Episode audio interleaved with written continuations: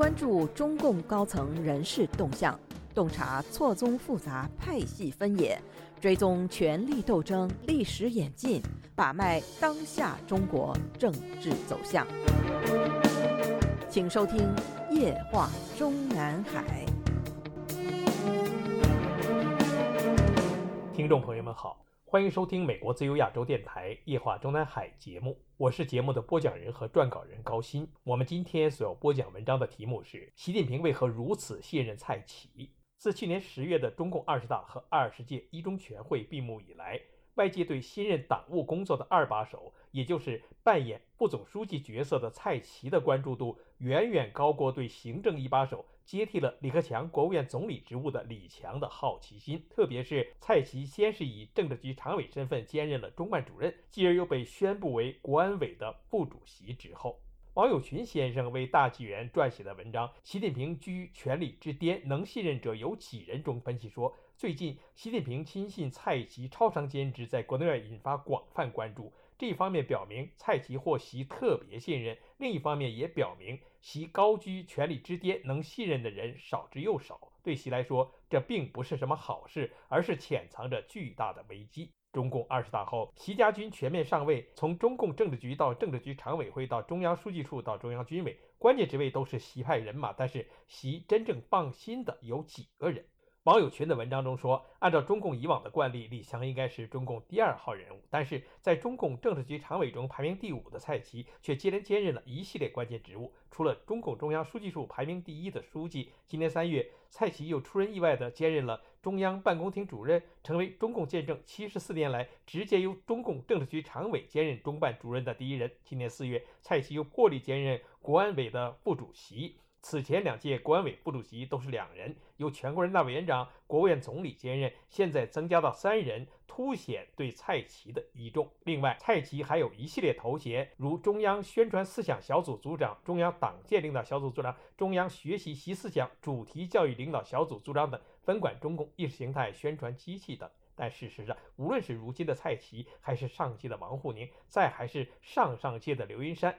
以专责党务的政治局常委身份出任中央书记处的第一书记，同时兼任宣传党建等几个方面小组的组长，都是从中共十四大之后开始形成的惯例。而以政治局常委身份兼任中办主任，在中共执政史上也曾有过。当年毛泽东身边的大内总管汪东兴，在毛泽东去世之后，就高升为中央政治局常委和党中央的副主席，同时继续兼任着中共中央办公厅主任、中央和总参谋部警卫局局长、毛主席著作编辑委员会主任、中央党校第一副校长等职务。而汪东兴日后被邓小平整肃下台的过程，也是先于1978年12月在中共十一届三中全会上受到点名批评，并被宣布免除了中共中央办公厅主任的职务。一年多之后，才于1980年的2月在中共十一届五中全会上。被批准辞去中共中央政治局常委和中央委员会的副主席职务。香港明报曾有文章分析说，中共二十大人事有很多魄力，但最大的魄力是由政治局常委蔡奇兼任中办主任，这一安排深具深远影响，将来会上史书。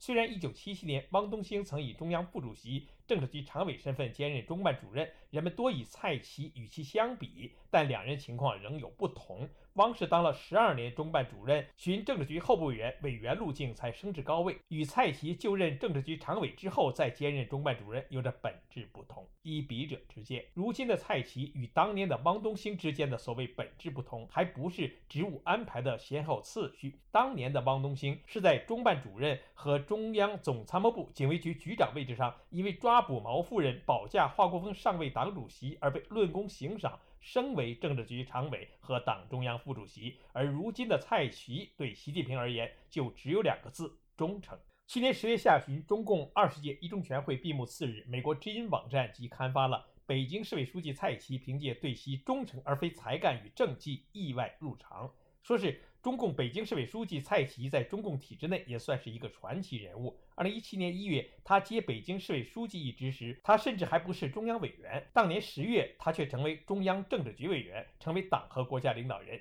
今年中共举行二十大，同样也没有人预料到他会入常，而他却百尺竿头，更进一步成为新一届中共中央总书记习近平亲手选择的最高七人政治局常委中的一员。许多观察家认为，蔡奇之所以能够入常，其实凭借的并不是他的政绩，而是他与习近平在福建和浙江共事长达二十年时间内形成的私谊。说起来，习近平与蔡奇长达二十年时间的所谓私谊，就不能不再强调一下我们在上个月的相关文章中已经介绍过的内容，那就是新一届中央政治局常委会出台后，外界对其中李强和丁薛祥的曾经的习近平的大秘角色都有强调。却鲜有人关注到，如今官至习近平大内总管的蔡奇，其实也是习近平的大秘出身。生活在美国的华人可能有知道吴清邦故事的，用百度百科的话说，是活跃于海外，以欺压当地华侨华人为主的华人黑帮，起初由偷渡海外的。吴清人组成，故称吴清帮。而在中共政坛内，也存在着一个吴清帮。不过，这里的“清”是习近平念念不忘的下乡知青的“青”，而不是当年收取习近平为工农兵学员的清华大学的“清”。中共官场上的吴清帮，指的是曾经有过上山下乡的所谓知识青年经历，而后巴结于不见基层或者中层的一批人。帮主当然是曾经官至福建省长的习近平，成员包括现中央政治局常委蔡奇、现中央政治局委员何立峰、现中央书记处书记王小红等。其中的蔡奇是一九五五年十二月出生，十八岁那年成为插队知青，二十岁那年加入中共，并被推荐为工农兵学员，进入福建师范大学政治教育系。同一年，在福建省内被推荐为工农兵学员的，还有一个叫陈希的。陈希当时比蔡奇的运气好，被推荐进了北京，有幸在清华大学化工系里与中共革命元老习仲勋的儿子成为上下铺兄弟。蔡奇是一九七八年六月凭借一纸大学普通班结业证书而留校当了政工干部的。至于他官方简历中所说的福建师范大学经济法律学院政治经济学专业毕业的经济学博士学位。是和习近平的清华大学法学博士学位同等价位。一九七八年的蔡奇留校之后，就担任了校党委书记的秘书，熬了五年才被推荐进入省委办公厅。一九八七年升任省委办公厅正处级秘书。当年习近平以福建省委副书记兼福州市委书记，以及担任省委专职部书记的那几年里，身为省委办公厅几名部主任之一的蔡奇，是被明确服务习近平同志的。今儿无论是外放地级党委书记，还是向中组部推荐成为跨省交流干部，都是习近平为蔡奇所安排和设计的。这就是为什么习近平在成立了国家安全委员会之后，首先想到的就是把蔡奇调到自己身边，委以该委员会的办公室的专职副主任，进而成为常务副主任，接着又把京城控制权放心交到他蔡奇手上的原因。您现在收听的是自由亚洲电台夜话中南海栏目，高鑫主持播讲。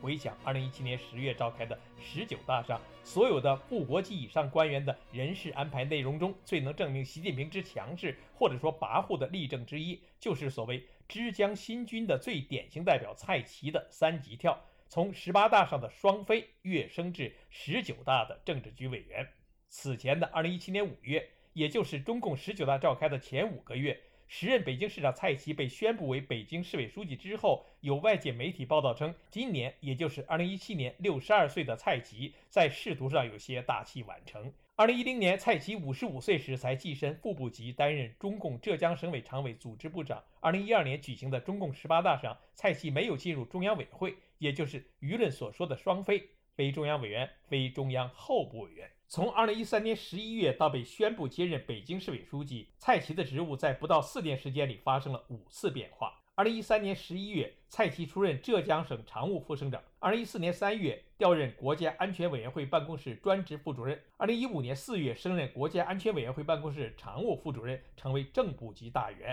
二零一六年十月，出任北京市代市长，现在又以北京市长身份接任北京市委书记，仅用了两年时间就完成了从双非副部级向副国级的跨越。但事实上，这个蔡奇被提升为副省部级的时间是二零零七年，具体职务是杭州市市长。因为杭州市是所谓的部省级的计划单列市，它的市长和市委书记。都是副省部级。其实，二零一七年十月召开的中共十九大上产生的这届中央政治局里，习近平当年主政浙江时期的直接的政治亲信就一次安排进去了四个，除了蔡奇和黄坤明，还有李强和陈敏尔。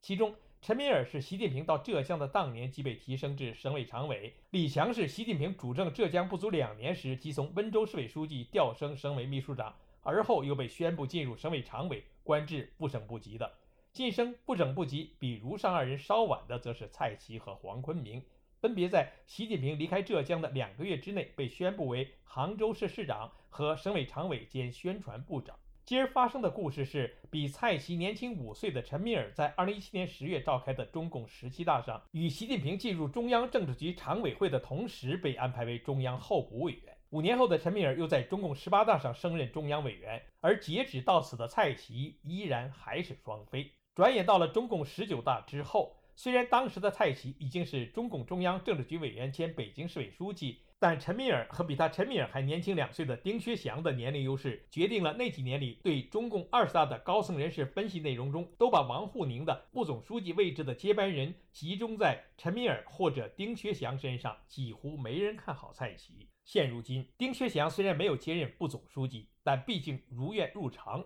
而且还明显成为李强国务院总理职务接班人的备胎，可谓说是换了一条跑道的备受重用。而陈敏尔在政治局委员位阶上的原地踏步，可理解为他在习近平眼中的忠诚程度不如蔡奇，也可能是因为他在主政重庆的五年时间里政绩平平，没有像蔡奇主政北京那样，至少干过一件被敌人反对的大事，并从此一鸣惊人。毛泽东的阶级斗争思维模式对习近平来说早已经是铭刻在脑海里、融化在血液中。凡是敌人反对的，我们就要拥护；凡是敌人拥护的，我们就要反对。被敌人反对的是好事，而不是坏事的毛式阶级斗争思维，就是习近平旗帜鲜明讲政治的干部评判标准。人们都还记得蔡奇在北京发动的那场声势浩大且毫无人性的清理低端人口专项行动。当时网络上有一篇标题为。风向大激变，炮轰蔡奇，突然转为反扑习近平的文章，说是北京当局的施政失误应该受到批评，尤其是作为市委书记的蔡奇需负上一定责任。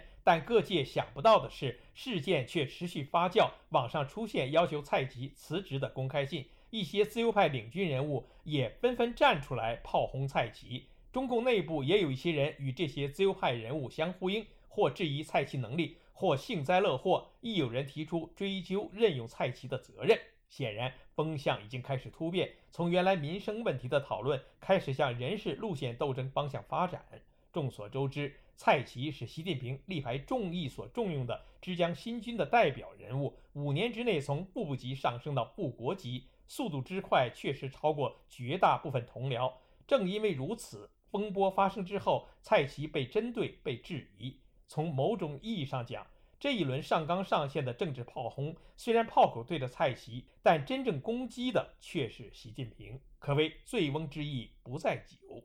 笔者当时也在我们自由亚洲夜话中南海专栏为文分析说，无法判断这封所谓的要求蔡奇辞职的公开信是否真有，是否也已经传递到了习近平的耳目中。如果是，那结果肯定是进一步增强了习近平对蔡奇的依赖和依重，而不是相反。而当时的蔡奇本人也特别在《人民日报》发表文章说，党的十八大以来，习近平总书记两次视察北京，并发表重要讲话，亲自主持中央政治局常委会会议，听取北京城市总体规划编制工作汇报，对首都工作作出一系列重要指示，为我们指明了前进方向。我们一定要把习总书记重要思想作为案头卷、工具书、座右铭，带着感情深入学习，深刻把握其精神实质、思想精髓和核心要义，进一步推动在金华大地落地生根，形成生动实践。蔡奇的这番话更能证明，蔡奇在十九大之后在北京市的所作所为，特别是清理低端人口，都是奉旨行事。等于是在所谓大是大非问题上替习近平背锅，由此也催生了习近平把蔡奇再次提拔并安排为自己世人的决定。听众朋友们好，我们今天的夜话中南海节目就播讲到这里，谢谢各位收听，我们下次节目再会。